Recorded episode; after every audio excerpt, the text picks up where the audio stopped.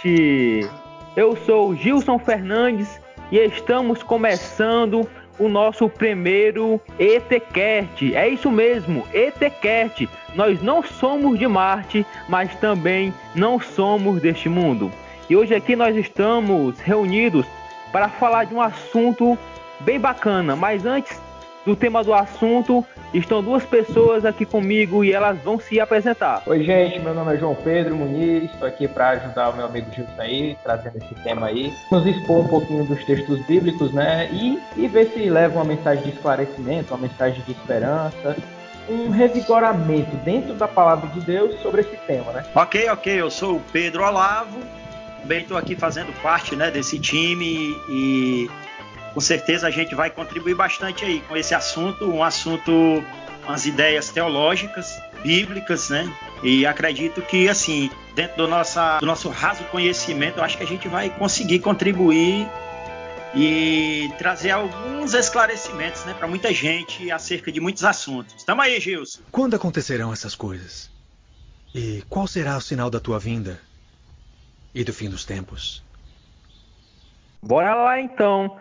É, recentemente, nós temos nos deparado com grandes acontecimentos no cenário mundial. Guerras nucleares eram previstas, intriga entre países, Estados Unidos, Coreia do Norte, mas recentemente nós estamos vivendo dentro de um cenário de uma pandemia, é, coronavírus, que tem colocado em colapso o sistema de saúde de muitas nações, é, colocando pavor e medo nas pessoas, além, é claro, do colapso econômico que está surgindo, uma depressão na economia talvez maior do que aquela que foi em 2008.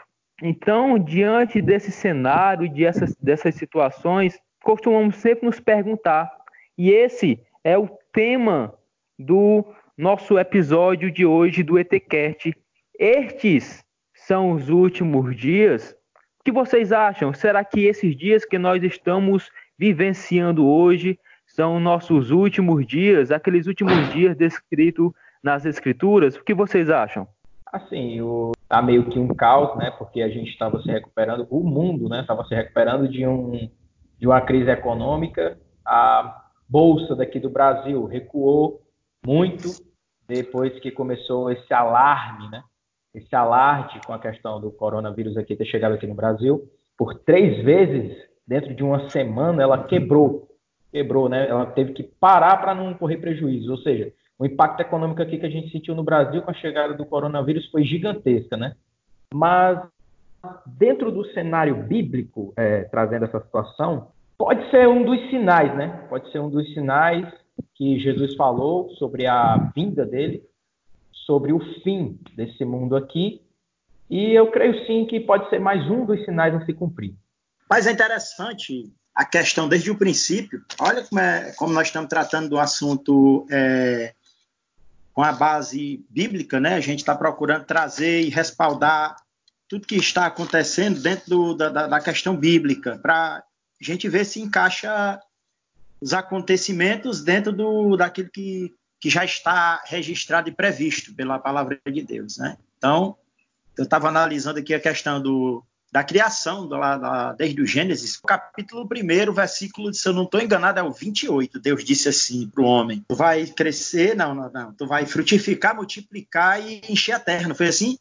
Encher a terra, aí Deus sujeitar dominar, dominar sobre os peixes, Isso. sobre as aves. Olha, Deus está dando controle do que tem no céu dentro da esfera terrena, no céu, no cosmos, né? Na terra e no mar. Ou seja, o homem tem o controle de tudo. Se eu fosse pegar aqui algo lá do Novo Testamento para encaixar aqui no Antigo, sei que Deus ele não, ele não fez nada imperfeito. Tem um conselho de Jesus, em João no capítulo 15, que Jesus disse assim, acho que é o versículo 8, Jesus disse assim, sem mim nada podeis fazer. Eu acho que era para esse conselho já era para ter sido dado lá no Gênesis, capítulo 1, né? Porque o homem meio que nessa mordomia, a mordomia cristã que a gente conhece, né? o homem sendo dotado de, de autoridade para dominar todas as coisas, e o homem começou a, a, dominar, e foi indo, foi indo, foi indo, e teve uma hora que ele achou que podia dominar sem Deus. Aí vem aquela questão do sem mim nada podeis fazer. Quando o homem começou a dominar sem Deus, o negócio começou a desandar. Eu acho que o resultado do, do que se tem hoje é consequência do que aconteceu desde o princípio Aí nós entra na questão do fim, né? A gente Isso. teve o começo, vivemos, vivenciamos é, o desenrolar da história e agora estamos sim chegando no final das coisas, no final de, de todas as coisas. Vamos ver se realmente tudo que está acontecendo está ligado ou não. Isso. É exatamente isso que nós iremos tratar aqui. Então, quando nós nos deparamos com esses eventos, começa, podemos dizer assim, o meio gospel começa a fervilhar, né? É os últimos dias, começamos a tentar encaixar as coisas que estão acontecendo em algum texto das Escrituras. É costumar dizer que nós estamos vivendo é, o princípio das dores, que estamos nos aproximando dos últimos dias. Mas eu pergunto a vocês, quando foi realmente que se iniciou os últimos dias, segundo as escrituras sagradas? Eu sou meio radical enquanto a isso, é, de dizer assim um tempo exato de o início, né? Porque eu acredito muito que Deus ele não está ele não tá muito preocupado em informar o povo cristão sobre uma data precisa, sobre um ano, um dia exato onde se iniciou o princípio do fim, né? Eu acho que ele está mais é, preocupado em nos informar o que vem a acontecer, não para nós não ficarmos desavisados, a verdade é essa, para não, não sermos pegos de surpresa, né? Estarmos informados do que, vai acontecer, o que está acontecendo, e pelo contrário, o mundo, quando vê essas situações em cadeia, desenrolando, como a gente está vendo aí, o mundo entra em desespero, entra em histeria, entra em pânico, mas pelo contrário, o cristão quando vê essas situações acontecendo, ele sabe de uma coisa: Jesus está mais perto. Eu acho que o ponto chave aí é mais que Deus ele está mais que te dizendo pelos sinais que a volta do filho dele está mais próxima. Não existe uma data específica. Assim como ele estava perto para os cristãos que ficaram pós ele, naquele período que Jerusalém foi devastada, que a cidade foi destruída, e para os judeus, agora nas, nas guerras mundiais, é, serve para nós também. No caso, o mundo em si. Quando o mundo está entrando em colapso, ao contrário do mundo que entra em histeria, o cristão sabe de uma coisa: Jesus está voltando e eu tenho convicção nisso. É, eu, eu, concordo aí com, com, a tua fala, João Pedro. Você vai ver que, que devido aos acontecimentos, o, por exemplo, o, o, atual, né, o coronavírus, que está parando o mundo, Nunca se viu o povo falar tanto em Deus como a gente tem visto agora. É rede social, é na é. televisão, é.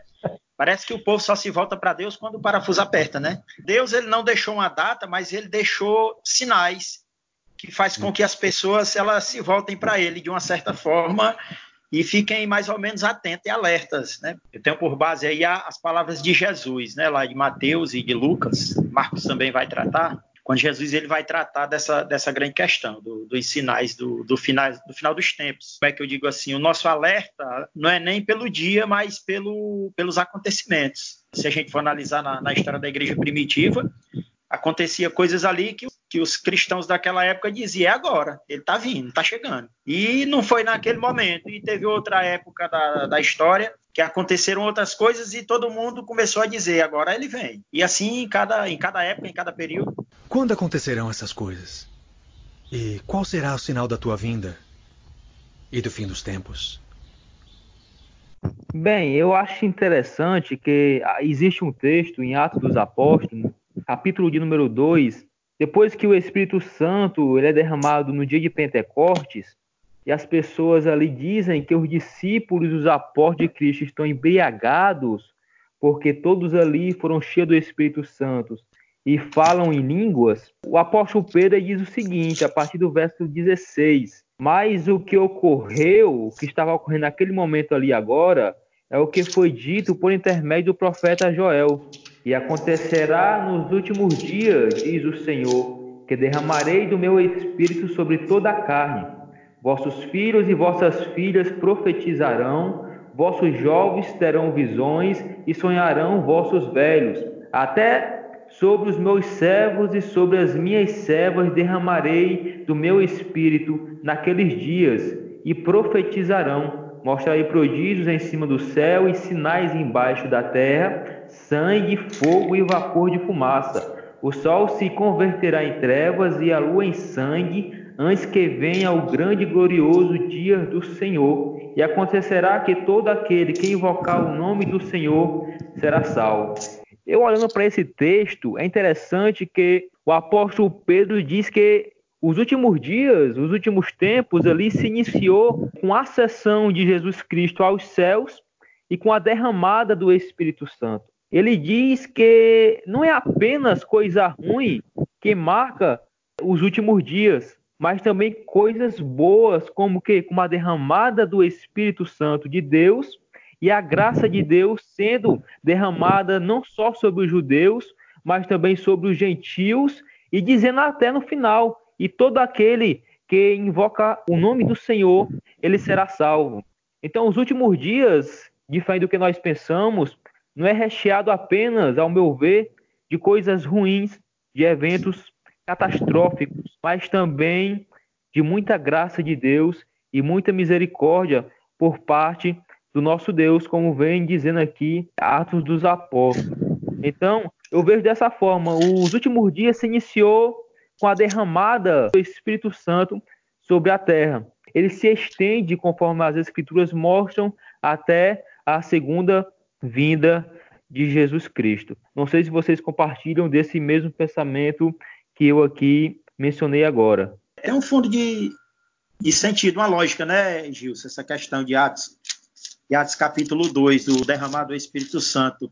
Se a gente analisar a questão de, do próprio Cristo, ele dando instruções aos discípulos, o Sermão do Monte, e posteriormente, depois, quando ele vai tratar do assunto do, dos sinais do final dos dias, do final dos tempos, que ele, ele traz uma linguagem bem simples e bem explicativa. Né? Claro que a gente vai ter aqui pontos de vista né, do evangelista Mateus e, e de Lucas, mas eu gosto de Lucas porque Lucas ele trata essa questão é, ele usa uma, uma, uma, didática bem explicativa e ele separa os pontos para essa questão. Quando Jesus ele, ele faz a, a, nova aliança, que o sangue dele derramado é o sangue da nova aliança, né? A aliança feita no próprio sangue dele. É uma aliança nova, ou seja, a antiga aliança ela passa a deixar de não de existir, mas ela não tem a mesma eficácia. Estou é, abrindo um parênteses aqui para expor minha opinião acerca de, Jerusal é, de Israel igreja e gentios. Ainda se acredita que Israel é um povo que Deus escolheu, igreja é outro povo que Deus escolheu e os gentios é um povo distinto dos outros dois. Eu acredito que Deus ele tem um único povo. E é exatamente na pessoa de Jesus, na, na sua, no seu ministério, morte e ressurreição, que ele atrai todos. E o próprio Jesus disse: se o grão de trigo caído da, na terra não morrer, fica ele só, mas se morrer, ele dá muito fruto, né? E quando ele, quando Jesus ele morreu e ressuscitou, ele atraiu todos. Quem é o todos? Judeus, gentios e todas as todas as gentes do mundo. As palavras de Jesus narradas por Lucas, se você analisar, ó, ele tratando do sinal do final dos tempos. E aqui, meio que ele fazendo a junção de tudo. Porque Lucas, se você analisar o capítulo 21, Lucas ele vai fazer uma introdução do capítulo 5 do, no capítulo 21, do versículo 5 até o versículo 11. Leia, João Pedro, para a gente. Algumas pessoas estavam falando de como o templo era enfeitado com bonitas pedras e com coisas que tinham sido dadas como ofertas. Então Jesus disse: Chegará um dia em que tudo isso que vocês estão vendo será destruído, e não ficará uma pedra em cima da outra. Aí eles perguntaram: Mestre, quando será que acontecerá isso? Que sinal haverá para mostrar quando é que isso vai acontecer? E Jesus responde: Tomem cuidado para que ninguém engane vocês, porque muitos vão aparecer fingindo ser eu, dizendo: Eu sou o Messias, ou já chegou o tempo. Porém, não sigam essa gente. Não tenham medo quando ouvirem falar de guerras, de revoluções, pois é preciso que essas coisas aconteçam primeiro. Mas isso não quer dizer que o fim esteja perto. E continuou: Uma nação vai guerrear com outra, e um país atacará outro e em vários lugares haverá grandes tremores de terra, falta de alimentos e epidemias. Acontecerão coisas terríveis e grandes sinais serão vistos no céu. Você percebe que Jesus ele fez um resumo do, dos sinais do final dos tempos, até o versículo 11. Quando ele, aí ele pega do versículo 12 até o 19, Jesus vai tratar, sabe de quem? Dos discípulos, dos apóstolos. Não sei se, se eu meio que adiantei o assunto, mas eu acho que eu acho que a gente. Não, pode continuar a gente está dentro do, do, contexto que a gente está tratando. Do versículo sim, 12 até o 19, Jesus está tratando dos discípulos. Isso. Aí do versículo 20 até o 24, Jesus está tratando especificamente de Jerusalém, né? ou de Israel, representado ali né, na, na cidade de Jerusalém. E do Isso. versículo 25 até o versículo 27, Jesus está tratando do mundo todo. É, eventos relacionados ao mundo. Ou seja, primeiro ele faz o resumo, depois ele trata dos apóstolos, dos discípulos, dos crentes, né, da igreja, na verdade. Depois ele trata de Israel, por fim ele trata dos gentios, que é o mundo todo, e no final ele faz uma conclusão.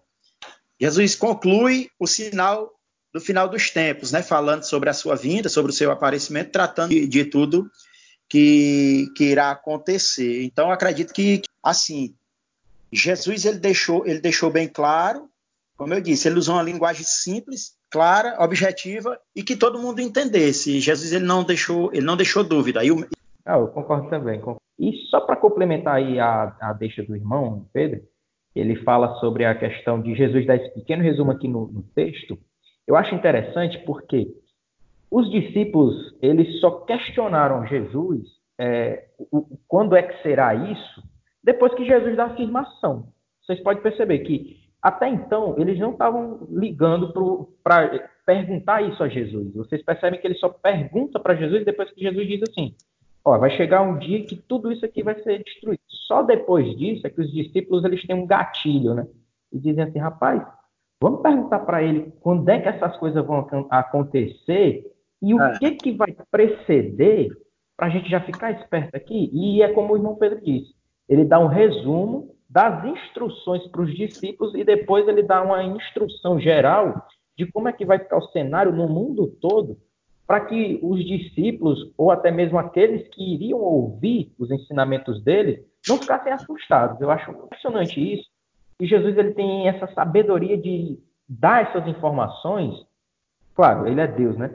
mas de uma maneira com que nós, réis seres humanos, conseguimos absorver e trazer até hoje, né? Porque até hoje a gente prega isso, que os sinais estão acontecendo, mas não é algo que o cristão deva temer. Pelo contrário, a gente, cada sinal a gente se enche de alegria, de graça, é. como isso disse, né?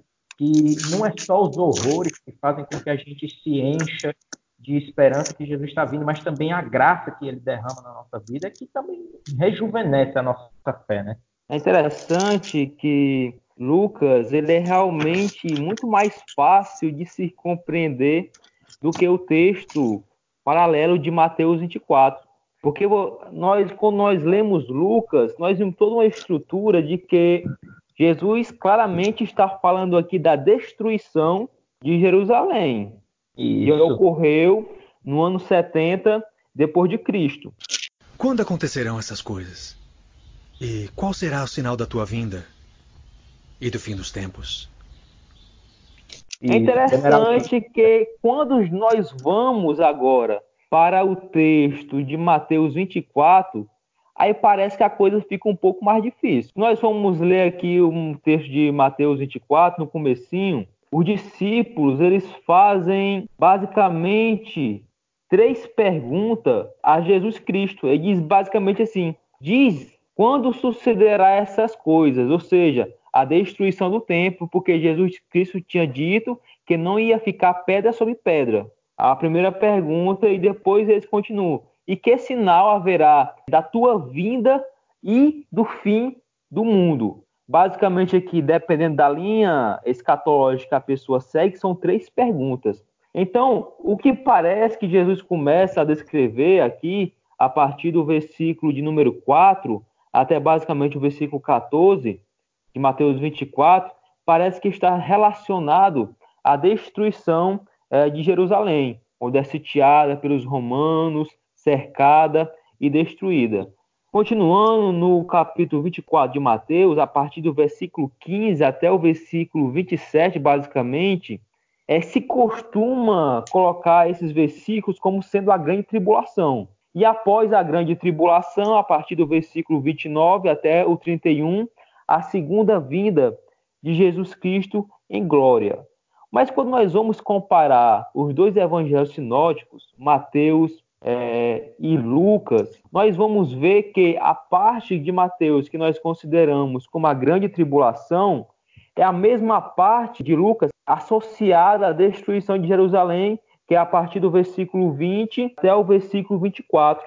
E 23 diz assim: ai, das, ai daquelas que estiverem grávidas e da que armamentarem naqueles dias, porque haverá grande aflição na terra e ira contra este povo. Lucas 21.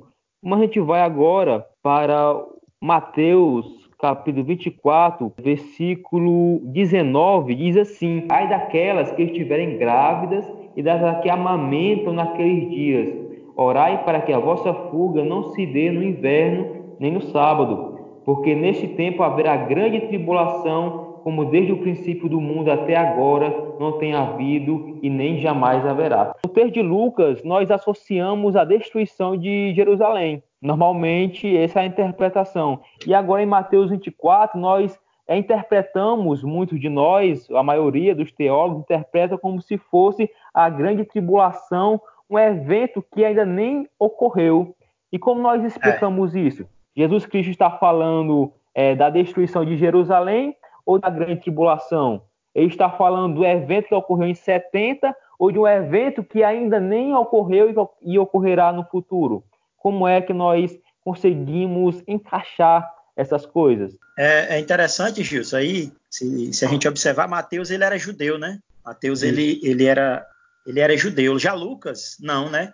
Lucas ele, ele vem de fora, não é isso? Ele, é, ele era doutor lá, a quem diga que os historiadores falam que ele trabalhava para Teófilo, né? Que é para quem ele vai escrever o seu tratado. Ele escreve o Evangelho, né? É, então, tanto o Evangelho como Atos, né, dos Apóstolos. Se você vê a visão de Mateus ali, Mateus, como judeu, ele está meio que puxando a brasa para a sardinha, né, dele. Isso é normal. Ele está tratando de uma visão com a visão judaica o negócio. Ele está tá, tá tratando como se estivesse tratando só a questão do povo a qual ele pertence. Aí Jesus ele vai abrir o leque. E Jesus é como se é como se Mateus estivesse dizendo como é que vai ficar a nossa situação e Jesus está dizendo nossa não, situação do mundo. Jesus faz um resumão tratando tudo, que é o que Lucas vai que é o que Lucas vai fazer na sua no seu escrito. Eu vejo assim a, a preocupação de Mateus ao escrever ele estava a, a visão dele era alcançar os, os cristãos judeus. Já Lucas não, Lucas ele está escrevendo para um público diferente, por isso que ele tá vai mais ele universal, vai, né? Mais é, universal. ele está usando, tá usando uma linguagem mais aberta para que todos se encaixem no texto, né? Isso. É por isso que ele faz aquela divisão ali de, de, de é, discípulos, apóstolos, né? Jerusalém, e depois ele trata dos gentios. Por quê? Porque as palavras de Jesus estão abrangendo tudo. Aí o que é que eu vejo? A igreja né, na, na, questão que o Gilson colocou aí, Gilson, sobre a questão de, de confundirem com a grande tribulação, é porque a igreja também ela está, é, alguns, né, claro, alguns teólogos na sua interpretação, eles meio que querem fechar as coisas, né, para que se a grande tribulação, é, principalmente os pré-tribulacionistas, eles pensam assim, se isso daqui já é a grande tribulação, então daqui a pouco nós vamos ser arrebatados e acaba logo com esse negócio. Ou seja, nós estamos puxando a brasa para nossa sardinha. Vamos resolver o nosso e o restante fica aí na grande tribulação para tratar com Deus, né? Eu, é, sem dúvida. Eu vejo, sem dúvida. Que, eu vejo que meio essa, essa pressa né, em que as coisas aconteçam. Os discípulos eram, eram da mesma forma, eles tinham pressa para que Jesus voltasse logo, porque eles queriam ver o, o, lado, porque a preocupação deles era quando é que vai acabar esse negócio, né? Quando é que tudo isso vai passar? Jesus disse: o evangelho será pregado, testemunha a todas as nações, e então virá o fim. Aí ele disse: Ah, então tem que alcançar todo mundo. Aí eles arregaçaram as mangas e meteram ficha para pregar Oi. o evangelho, porque senão é ele. É isso aí, é isso aí. E é só para complementar aí o que o irmão Pedro falou, realmente é uma coisa que a gente percebe, porque muitos se apropriam do texto dizendo assim: não, vai, já está acontecendo, Jesus já, já já volta. Por quê? O ser humano é um ser criteriosamente ansioso. E ainda mais é, é sabendo, né? Isso. Ele é, é, é, que nem eu gosto de escutar, tem uma música que diz assim: a gente vive na geração fast food, que é tudo para agora e pronto. É, e, é, e, muitos cristãos se apropriam disso também, porque eles dizem assim: não, a gente vai ter o gozo eterno, então a gente quer para agora. E sabendo que está tendo esse tipo de acontecimento, é como o irmão Preto falou, tem muitos que estão se apropriando dizendo assim: não, pronto, daqui a pouco, amanhã Jesus volta. Pronto, aí a gente já vai estar tá lá no céu, não vamos passar mais por nada, não vai ter mais sofrimento, não vai ter mais dor nem choro. É até nada, eu não, de, nada de vou desviar da corrente né? teológica não, mas só para falar um pouquinho que tem dentro da filosofia eles, eles dizem, né, que o ser humano é baseado em dois princípios: é a fuga da dor e o prazer, né? Ou seja, o cristão quando vê essa fuga da dor, que é a vinda logo de Cristo, ele já está focando no prazer que vem vindouro, né? Que no caso é o viver com Deus, né? O viver com Deus. É que nem o João Pedro está falando. A pessoa está se adiantando até demais. A pregação do Evangelho vai ser o testemunho para toda a humanidade saber que existe o Salvador e que é Jesus Cristo. Para aliviar e... suas dores e, e, o seu sofrimento. E aí, aí se encaixa nisso que o João Pedro está dizendo. Agora, eu quero é me livrar logo desse negócio. Quero logo passar por isso. E se o céu é a minha liberdade, então eu quero ir logo é para o céu. Mas ninguém quer morrer, né? É. Quando acontecerão essas coisas? E qual será o sinal da tua vinda e do fim dos tempos?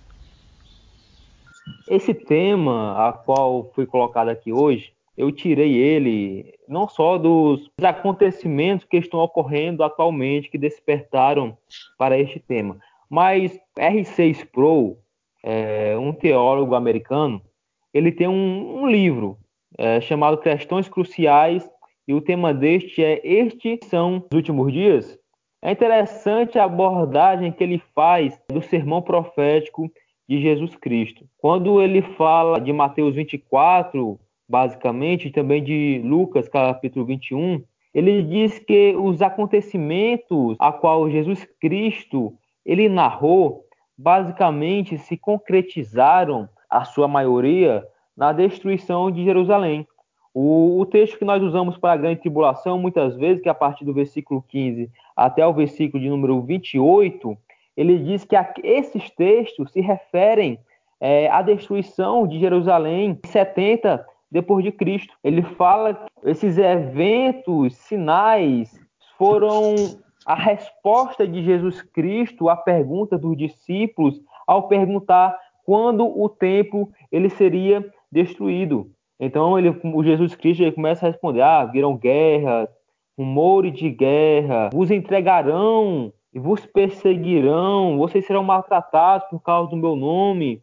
E ele diz mais: quando o tempo para a destruição do templo que eu mencionei anteriormente estiver perto, será um tempo de grande, de grande dor e tribulação. Então Jesus Cristo ele dá uma, uma instrução quando esse tempo chegar para os discípulos que estão escutando a ele. E, a, e uma das instruções é essa: se vocês estiverem na Judéia, fujam para os montes. Se vocês estiverem no eirado, não venham para casa para pegar alguma coisa. Se estiver no campo, não vá para casa. Corra, fuja para os montes, orem para que a vossa fuga não se suceda no inverno e também nem no sábado. Ele continua dizendo que esses eventos que costumamente é descrito como a grande tribulação, na verdade já ocorreram, já se concretizaram na história que foi na destruição de Jerusalém no ano 70. Então essa história de é, surgirão falsos cristos, falsos profetas, é isso era uma coisa que aconteceu em 70, basicamente ocorreu. Ou seja, quase tu, todo sermão profético de Jesus Cristo, ele já é uma coisa passada, já se concretizou na história. O que vocês é, acham dessa interpretação que ele faz aqui desses versículos? Eu concordo em partes. A destruição de Jerusalém já aconteceu realmente, né? A questão da apostasia do, do, dos falsos cristos, dos falsos profetas, também se iniciou por lá. Né? Na verdade, antes do, do, do surgimento, antes do general Tito sitiar Jerusalém, já tinha se iniciado o processo de apostasia lá. A apostasia já existia, os falsos cristos, né? os falsos profetas. Né? Tanto é que a gente vai ver João combatendo isso, né? O João, na sua epístola, ele combate essa questão dos, dos anticristos. João vai dizer que eles já estão né, entre nós. Paulo também vai combater isso muito forte, né? Quando ele, quando ele vai tratar da, da, das epístolas pastorais, mandando para as igrejas. Então, tudo isso já existia e continua existindo, não, não passou. Eu, eu, eu, discordo dele nesse ponto, né? Para ele é como se já tivesse acontecido e não tem mais. Eu acredito que ainda exista, sim, e isso esteja dentro dos sinais ainda, no final dos tempos. Concordo também aí com parte do, do que ele falou, mas também discordo, assim como o irmão Pedro, e até coloco a, a, o seguinte ponto de análise, né? Que a gente sabe que a Bíblia ela é um texto atemporal, né? É, tem o texto, ele não tem tempo, ele não tem validade, mas dentro da Bíblia a gente tem que analisar seguintes linhas de tempo. Existe o tempo local, que a palavra foi empregada para um determinado povo, de uma determinada região, de um determinado período de tempo. E existe o texto é. atemporal, aquele que não tem validade de tempo, aquele que é mencionado desde lá de Gênesis e até hoje acontece. Por exemplo, o, a, como Deus fala para Adão, né, a condenação de Adão. Olha, você vai morrer e do pó que você tira da terra para comer, você vai voltar para esse mesmo pó. Ou seja, é um texto atemporal. E assim como a gente está falando aqui, essa questão. Há textos aqui, principalmente dos sermões né, de Jesus, há passagens atemporais. Há passagens que não têm essa, esse, essa data de validade. Concordo em parte quando ele diz, o, o autor do livro diz que bons acontecimentos já haviam acontecido, que no caso foi as previsões de Jesus sobre a destruição de Jerusalém, a questão da sitiação de Jerusalém, e concordo com isso. Porém, mais à frente tem algumas narrativas que Jesus apresenta que ainda estão acontecendo, ou seja, elas acontecem, acontecem em um ano, acontecem em outro ano, por exemplo, os rumores de guerra, guerras e tudo mais, elas vêm acontecendo constantemente, ou seja, é um texto atemporal. Ou seja, a, a principal preocupação de Jesus não era simplesmente dizer tudo que iria acontecer, mas uma coisa que ele queria deixar claro: tomem cuidado para que ninguém engane você. E como o Gil está falando aí, há pontos que eu concordo e há pontos que eu discordo aí, porque eu creio muito que há textos atemporais, há textos que não têm validade, que até hoje a gente vivencia. Então, é interessante também que no versículo 29 até o versículo 31 de Mateus 24, ele fala né, que logo em seguida daquela tribulação daqueles dias, é, a lua perderá sua claridade, as estrelas do céu cairão do firmamento, os poderes do céu serão abalados, e aparecerá no céu o final do Filho do Homem. Todos os povos da terra se lamentarão é, e verão o Filho do Homem vindo às nuvens do céu com é, poder e muita glória. E ele enviará seus anjos com um clamor de trombeta, os quais reunirão seus escolhidos. Então, o R6 Pro, até mesmo este texto, pode-se dizer que já se concretizou na história. Como eu estava lendo, fiquei assim, como assim? Um texto que aparentemente fala da segunda vinda de Cristo, como esse texto já se cumpriu é, na história e ele ainda diz mais, e foi na época da destruição de Jerusalém, né? É interessante demais a maneira como ele interpreta esse texto, que ele diz é, a linguagem usada aqui no versículo 29, ela não é exclusiva do Novo Testamento. Ele usa como base o texto de Isaías 13, 10 e de Isaías 34, 4, que fala sobre o julgamento divino sobre a Babilônia, e que diz assim, ó, o texto de Isaías 13, 10, porque as estrelas e as constelações do céu não dará sua luz, o sol logo que nascer se escurecerá, e a lua não fará resplandecer a sua luz. Isaías 34, versículo 4 diz assim: Todo o exército dos céus se dissolverá e os céus se enrolarão como um pergaminho. Todo o seu exército cairá como cai a folha da vide e a folha da figueira. Então ele diz assim: é, o julgamento sobre a Babilônia e sobre o Éden, qual os versículos eles narram, é, eles usaram esse tipo de linguagem, a mesma linguagem que Jesus Cristo descreveu. Contudo, isso é apenas uma linguagem simbólica para demonstrar o julgamento de Deus sobre um povo ou sobre determinada nação. Então ele diz assim: esse texto já se cumpriu, 70, com a destruição de Jerusalém, com a destruição do templo, exatamente porque é Deus já veio em juízo sobre o povo judeu que o rejeitou. Desta forma, a vinda aqui é, de Cristo não é a segunda vida escatológica, mas uma segunda vinda é sobre julgamento. Então, após esse, esse julgamento, o que é que Jesus Cristo vai fazer? Acabou ali o tempo dos judeus, com a destruição é, de Jerusalém, com o julgamento de Deus caindo sobre eles. Inicia sim agora o, o tempo dos gentios. A atenção de Deus se volta para os gentios e ele enviará os anjos, é como se ele enviasse os pregadores do evangelho por todo o mundo a recolher os seus escolhidos dispersos que serão ajuntados pela mensagem do evangelho. Essa é a interpretação que ele traz mais ou menos desta forma. Por um lado, se a gente for ver que é uma linguagem apocalíptica aqui que Jesus usa, uma linguagem meio que simbólica, faz todo sentido. É, sem dúvida. É. Eu, eu, vejo, eu vejo aí uma visão preterista. Na, na exatamente, nesse... exatamente. É, é, mas só que é uma visão preterista parcial, não é completa. É parcial, moderada. Ele, cita, ele, é, ele é moderado. Uh -huh, cita um texto de Fábio Josefo. Eu vou até aqui ler esse texto falando um pouco desses sinais aqui, que ocorreu desse, do versículo 29 até o versículo 31.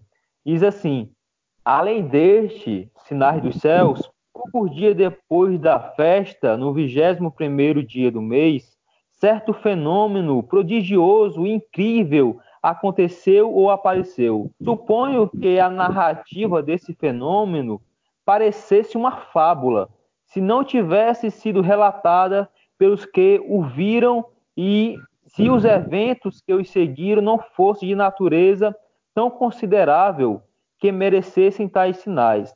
Pois antes do pôr do sol, carros e tropas de soldados vestidos de armaduras foram vistas correndo entre as nuvens e ao redor da cidade. Além disso, na festa que chamamos Pentecostes, quando os sacerdotes se encaminhavam à noite ao pátio interior do templo, conforme o seu costume, para realizar suas ministrações sagradas, os sacerdotes disseram que, em primeiro lugar, sentiram um terremoto e ouviram um grande barulho, e depois disso ouviram um grande som, como de uma grande multidão, dizendo: Vamos sair daqui.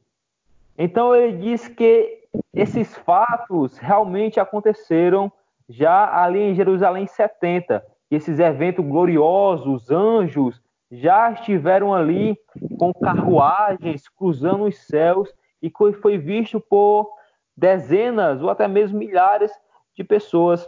Então esse evento aqui foi narrado aqui por Flávio José, um historiador judeu.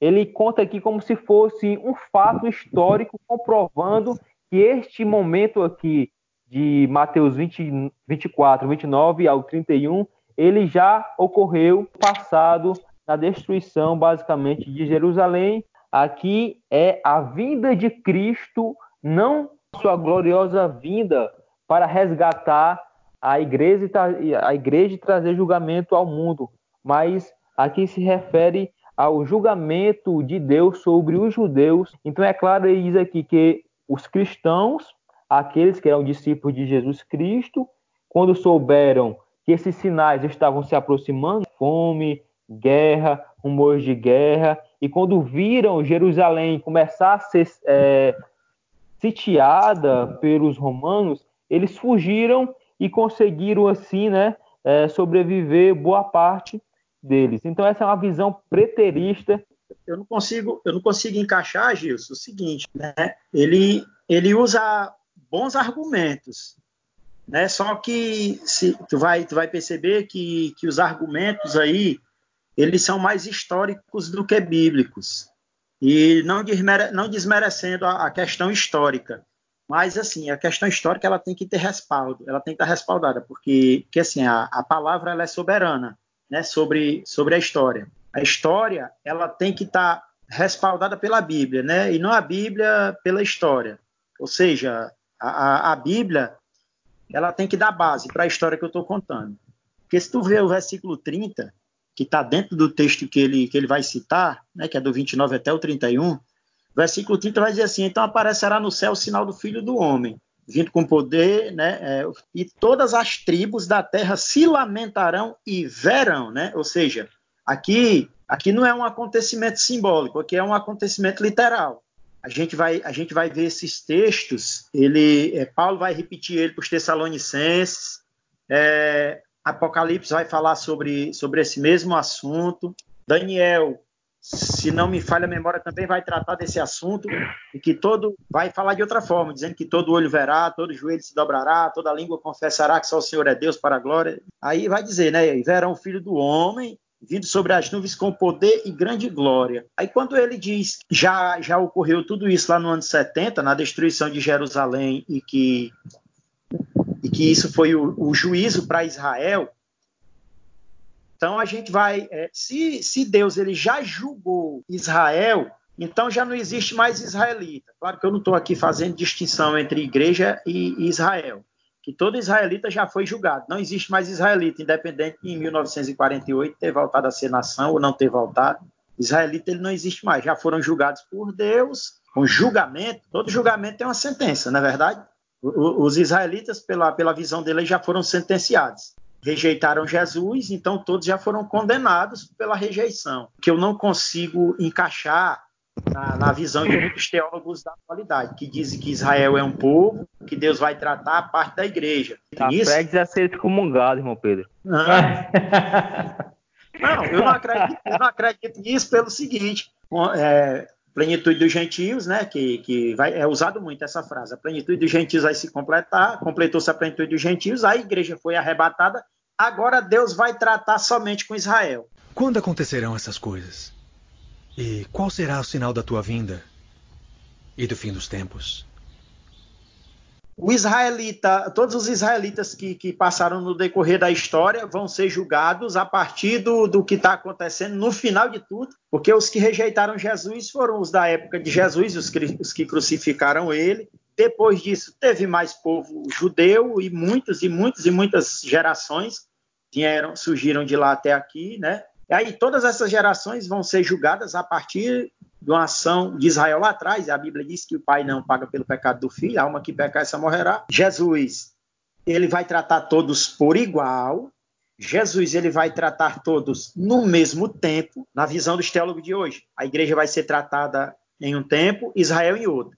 Na visão preterista, né, dele, desse autor que tu citou, Israel já foi tratado e agora está sendo tratado só os gentios eu não, eu não consigo separar essa. essa é só uma. Biblicamente, né? Uma essa, pincelada, essa mais, mais uma pincelada aqui em relação a isso, que quando ele fala aqui que o julgamento caiu sobre os judeus, é, basicamente ele está dizendo que o julgamento caiu sobre a cidade santa, foi destruído o templo, que era onde a antiga aliança tinha sentido com o templo, foi destruído o templo, destruída a cidade destruído aquilo que acabou é, completamente os vestígios da antiga aliança que ainda se podia ter. Então, com isso, irreversivelmente liberado né, o tempo dos gentios. Mas nós sabemos, segundo o apóstolo Paulo, que Deus é, ele trata tanto os judeus como os gentios, como povos que necessitam ambos da sua graça e que ambos só podem alcançar a salvação por Cristo, isso é discutível né, nas epístolas do, do apóstolo Paulo. Mas aí eu pergunto para vocês agora um versículo aqui que é complicado se você levar ele na sua literalidade. Porque assim, Mateus 24, 34, depois de o princípio das dores, grande tribulação e a vida do Filho do Homem, Jesus Cristo continua o seu discurso e diz assim: em verdade vos digo que não passará esta geração sem que tudo isto aconteça. Passará o céu e a terra, porém as minhas palavras não passarão. Se nós formos ler o texto, literalmente, o que, é que ele está dizendo? Que tudo aquilo que Jesus Cristo falou anteriormente se cumprirá no espaço de uma geração ou seja, uma geração basicamente é, contada em 40 anos, em termos bíblicos. Então, como fica? Se ele diz que tudo isso acontecerá, já não aconteceu o princípio das dores, já não viu a grande tribulação, que era ali a destruição de Jerusalém, e até mesmo essa parte de Mateus 29, 31 até o 31, não já aconteceu, de certa forma? O que é que vocês dizem sobre isso aí? Agora ele te complicou, viu, João Pedro? Não, não, mas eu ainda. Como é vai sair ainda, dessa situação aí agora? Eu ainda sustento, eu ainda sustento a, o, a análise de que existem os textos temporais e os atemporais. Existem aqueles textos específicos para o, para o povo, para a época, para determinado período. E é como eu estava falando, eu concordo em parte com o autor, porque muitas das profecias lançadas por Cristo aqui aos discípulos, aos apóstolos, né, eram profecias que teriam uma brevidade, teriam um, um acontecimento é, logo à frente, né? Porque boa parte de tudo que Jesus apresentou é, como a, o grande, a grande tribulação, em parte, é como tem aí dizendo no texto, se cumpriu para o povo naquele período, né? Então, é, como o Jesus está falando aí, eu fujo, eu fujo dessa afirmação é, quando ele diz assim, e afirma a vocês que isto é verdade, essas coisas vão acontecer antes de morrerem, que todos agora estão vivos. Ou seja, os, é, os sinais que Jesus deu sobre a destruição do templo, sobre a perseguição do povo que creu nele naquele período, realmente já aconteceu, mas boa parte do que ele falou ainda há de acontecer, porque é justamente sobre a questão de vir o evangelho a toda a criatura, né? E vir o testemunho para a humanidade, né? Mas aí, é, só para dar uma pincelada, mas quando Jesus Cristo ele fala isso, é, na sua linguagem é até mais interessante, que diz, antes que vocês morram, isso acontecerá. Jesus Cristo ele não está selecionando alguma coisa que ele disse anteriormente e diz que vai acontecer. Ele não está selecionando é, a parte que é o princípio das dores, que foi relacionada à destruição do templo em 70, ou esse período aqui de grande tribulação que eles sofreram, se for a visão preterista, ou que ainda sofreremos, se for uma visão futurista, ou a sua vinda aqui no versículo 29, eu vou tratar dessa forma, no versículo 29 ao 31, ele não está especificando qual parte dessa acontecerá. Ele só disse que tudo isso, tudo, tudo isso mesmo acontecerá antes que vocês morram ou no decorrer de uma geração. Se levarmos em conta que uma geração é 40 anos, é, vai culminar exatamente perto é, do ano 70, se considerarmos que esse sermão aqui foi dito por Jesus mais ou menos em 30 depois de Cristo, né? Então, como é que fica? As previsões de Jesus sobre a destruição do templo, a perseguição do povo, elas estavam dentro da, da, do período, dentro do tempo, porque Jesus já seria arrebatado aos céus novamente, né? Depois da sua ascensão. Então, boa parte do que ele falou na passagem de Mateus 24 realmente se cumpriu, mas em outras partes ainda não se concluíram, vamos dizer, que é a questão do testemunho para toda a humanidade. O testemunho para toda a humanidade é o quê? É a pregação do evangelho.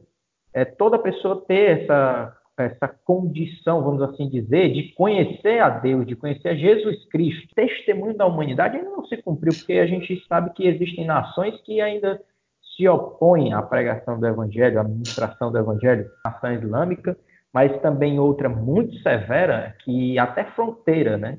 A questão de fronteira é bloqueada é a Coreia do Norte. Então, a condição de texto atemporal aí, eu acho que ainda permanece em alguns trechos dessa passagem de Mateus 24. Mas boa parte ela se cumpre. Boa parte não dá para ser refutado. Boa parte não dá para fugir. Realmente se cumpriu uma última alfinetada aqui pro irmão Pedro Lavo responder. Peraí, peraí. Não, é só quero... colocar mais uma coisa aqui, é bom que você responda no embalo. Réplica. É só o seguinte, é só... Se Jesus Cristo disse que tudo se cumpriria em uma geração, ou até que todos ali que estavam presentes morresse, e não se cumpriu, então Jesus Cristo ele errou na sua profecia, errou naquilo que estava dizendo, porque essa é uma argumentação que muitos ateus eles utilizam para dizer que a Bíblia não é inspirada e ela é falha, porque essa predição de Jesus Cristo não se cumpriu, então Jesus Cristo é um falso profeta em parte daquilo que ele previu, certo? Jerusalém foi destruída como Cristo ele disse que seria, mas o restante não se cumpriu antes que aquela geração morresse. Então Cristo errou, Cristo falhou ou Cristo mentiu. Quer só que você comente aí isso aí também. Pega o embalo. Então vamos, vamos, vamos, vamos chamar os ateus de plantão que estarão escutando o nosso ETCast. plantão. Vem, vem, uma, Vem uma quentinha aqui agora. Rapaz, fui iluminado agora com essa pergunta de você, com a tua pergunta e essa colocação do João Pedro. Olha, olha como é interessante essa, essa questão. Jesus não mentiu em momento algum ou deixou de deixar bem claro tudo que ele falou. Lucas, não, Lucas ele, ele, não, ele não tratou do assunto bem esmiuçado e separadamente, tanto para judeus como para gentios, como para a igreja? Concordam ou discordam? Concordo. Em parte, eu concordo. Em parte, você concorda? Que Lucas é. tratou cada ponto especificamente? Pois vamos lá. Aí Jesus vai dizer: E não passará esta geração sem que todas estas coisas aconteçam. Jesus mentiu? Claro que não, Jesus não mentiu. Sabe por que Jesus não mentiu? Vou te, vou te explicar agora. É, aquela geração que passou daquela época, dos 40 anos que tu falou, teve apostasia? Teve.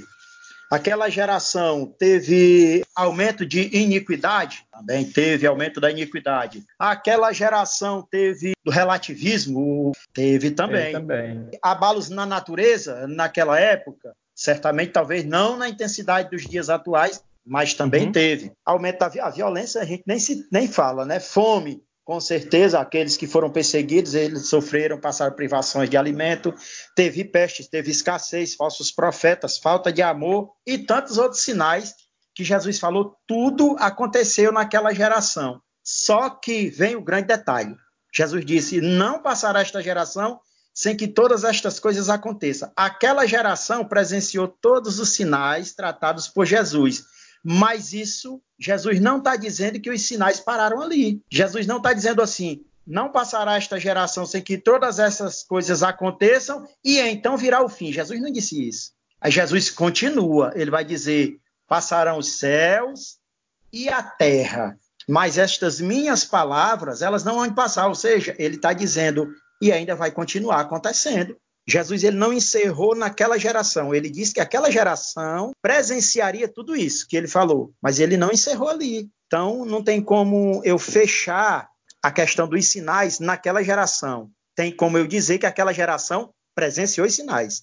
Mas fechar os sinais lá já é eu forçar, meio que forçar o texto. Não sei se vocês entenderam aí o que eu quis colocar, né? Sim, eu entendi, mas eu tenho que alfinetar para o pessoal entender mais direito ainda.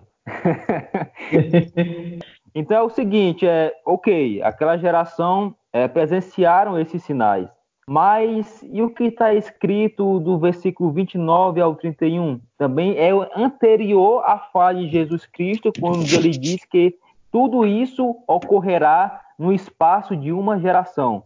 Peraí, ele não diz que tudo isso ocorrerá no espaço de uma geração. Não. Aí é uma, é uma fala que está sendo colocada no texto que, que cria uma interpretação, uma linha de pensamento.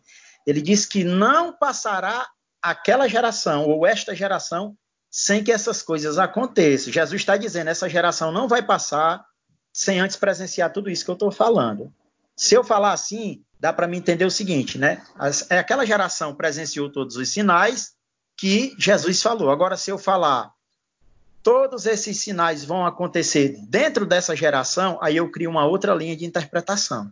Concorda? Vocês entenderam Concordo que, que a naturalidade da leitura do texto diz que tudo o que Jesus falou anteriormente, aquela geração iria ver, iria se cumprir é, naquela geração. O fato de dizer aqui, passará o céu e a terra, porém as minhas palavras não passarão, é para confirmar mais ainda que os eventos que ele disse anteriormente, aquela geração ia ver ou ia presenciar, entendeu? É, os críticos, é, os ateus principalmente, eles batem nessa tecla para dizer exatamente isso, que ou todas aquelas coisas ocorreram e Cristo estava certo, ou ele só acertou em parte e a outra parte ele errou porque gramaticalmente falando, essa é a interpretação mais simples do texto, entendeu? Aí vem as não, outras mas... interpretações. Vem as. É, geração aqui não é aquele um espaço de 40 anos. É falar do tipo de pessoa, o tipo de raça. Uma raça de pecadores não passariam, ou seja, os pecadores não passariam sem que essas coisas acontecessem. É uma outra interpretação. É. Mas se você Geração, for ler literalmente. Como se fosse um grupo de pessoas. Exatamente. Ou seja, a humanidade não passará sem que antes essas coisas, é, todas elas aconteçam. Isso é uma outra interpretação. Mas, é, como eu disse, a maneira mais simples de ler o texto diz que é um espaço de 40 anos. É o que é como a palavra geração é mais usada nas, nas Sagradas Escrituras. Quando acontecerão essas coisas? E qual será o sinal da tua vinda e do fim dos tempos? Eu vejo essa forma mais simples ainda de interpretação, até porque se vamos, vamos analisar aqui, vamos tratar dos dias atuais, certo? Primeiro, apostasia. Falsos profetas, lobos devoradores. Rapaz, cara, tá, fala que ele falou, ele falou aí não sei o que de uma lacraia, pessoal, porque vocês não entenderam direito. O aumento da iniquidade tem nos dias atuais? Demais.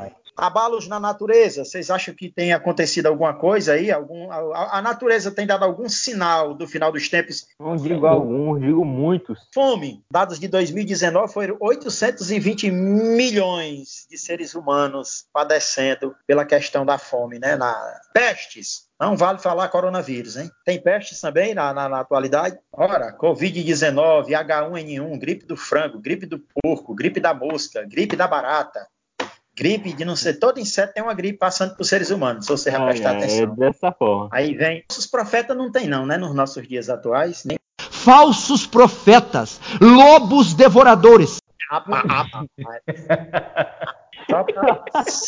só para você ver essa questão. Aí se eu fosse aqui dizer, Pedro, você tem que escolher uma linha de pensamento, eu ia ficar com essa última do Gilson aí, que dizia que isso é um grupo, essa geração se trata de um grupo de pessoas que estão dentro de uma mesma é, de uma, de uma, mesma situação, né? Deixa eu aqui fazer uma meio que um princípio de conclusão. Todos esses sinais, como a gente tratou desde lá do início do nosso do nosso podcast aqui, né? Todos esses sinais eles apontam sim realmente para a vinda de Jesus, que Jesus ele já deixou tudo predito para que para que haja um alerta da, da humanidade, ela não seja pega é, desavisada, entender que a palavra de Deus ela está se cumprindo realmente, que a vinda de Cristo, né, o retorno do Senhor a esta terra é algo real, verdadeiro, que vai acontecer a qualquer momento e respondendo à pergunta que o Jesus falou.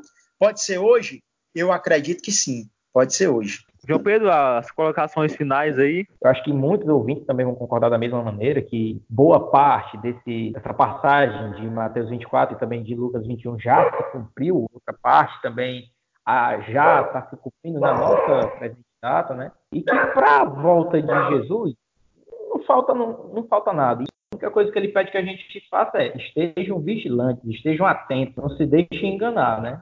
É, então, para terminar minha fala também, em relação a Mateus 24, assim, eu creio, é, em certa parte, que eu posso dizer que eu sou um, um preterista um pouco parcial nessa, em alguns fatos, porque eu creio que quase todos os fatos aqui narrados em Mateus 24 se dizem relacionados ao evento da destruição de Jerusalém.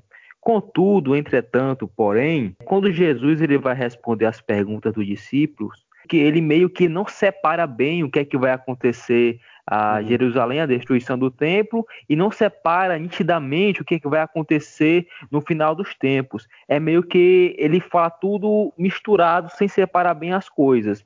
Então, como é que eu interpretaria Mateus 24? Esse sermão, ele contém uma mistura né, de acontecimentos de um futuro próximo, né, como João Pedro bem falou, e um futuro distante, ou seja, podemos dizer ali que os fatos acontecidos em Jerusalém, podemos falar que esse sermão profético de duplo resultado ou duplo cumprimento. Fatos aconteceram ali e de imediato, de uma geração bem próxima, e fatos acontecerão no fim do tempo, mas todos estão relacionados. E a minha Bíblia de Genebra diz assim que os eventos estão tão intimamente relacionados entre si, a destruição de Jerusalém, como o fim do mundo, que é como Jerusalém fosse o mini fim do mundo e que os eventos que ali aconteceram vão acontecer em escala muito superior quando Cristo estiver prestes a vir. Então essa é a maneira com que eu gosto de ver Mateus 24, uma dupla profecia.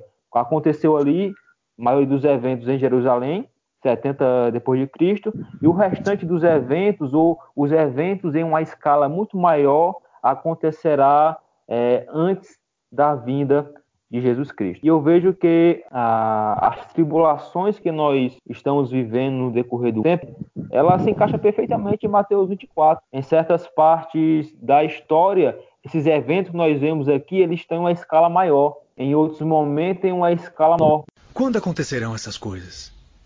E qual será o sinal da tua vinda e do fim dos tempos? E você, João Pedro, crê que Jesus Cristo ele pode vir hoje, agora, ou ainda precisamos passar aí pela grande tribulação, enfrentar o anticristo, o falso profeta, e só após isso é, a igreja ela será glorificada? Eu creio que todos os sinais da volta de Cristo ele já têm se cumprido há muito tempo. Como eu havia falado desde o início, nenhuma das palavras que Deus, através de Jesus, deu para nós, foram palavras para nos trazer desespero, foram mais palavras para termos mais fé, para quando esses acontecimentos viessem a acontecer, a gente saber que a volta de Cristo é pré-eminente, é para agora. Qualquer instante pode acontecer, para mim pode acontecer daqui a um segundo. E eu também penso da mesma forma.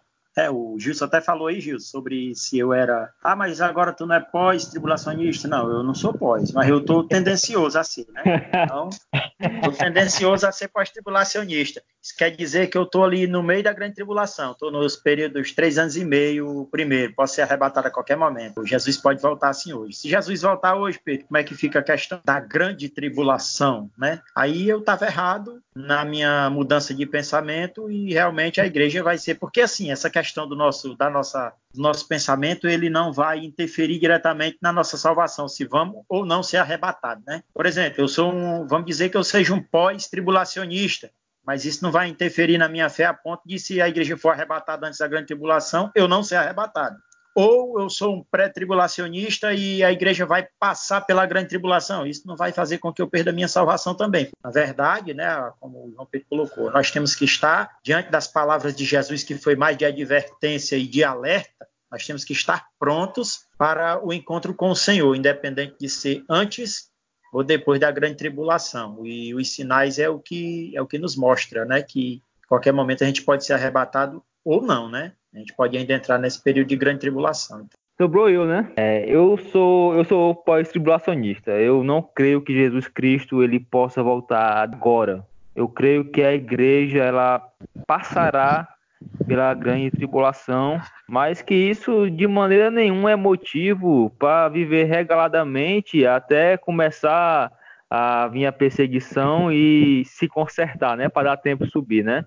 Eu penso que os sinais foram preditos por Jesus Cristo, não para que quando a gente visse os sinais começássemos a vigiar ou começássemos a nos preparar, mas sim para que quando os sinais vierem, nós já estejamos preparados e já estejamos vigilantes para só aguardar o chamado do Senhor, né? E ao ser chamado, está ali disposto, pronto, alerta para recebê-lo. Né? Dessa forma que eu vejo. Passaremos pela grande tribulação, mas devemos ser vigilantes, não apenas porque os sinais estão próximos, né? Mas porque cremos em Deus e na Sua palavra. Foi muito bom conversar com vocês sobre o assunto e espero que nós possamos estar aqui reunidos no próximo ETCast, né? Para discutir um mais ou dar continuidade a esse assunto. E, irmão Pedro Olavo, nos despeça com a bênção apostólica em nome de Jesus Cristo. Pela graça de Deus. Amor de Cristo e a consolação do Espírito Santo esteja com todos nós. Amém. Amém. Amém.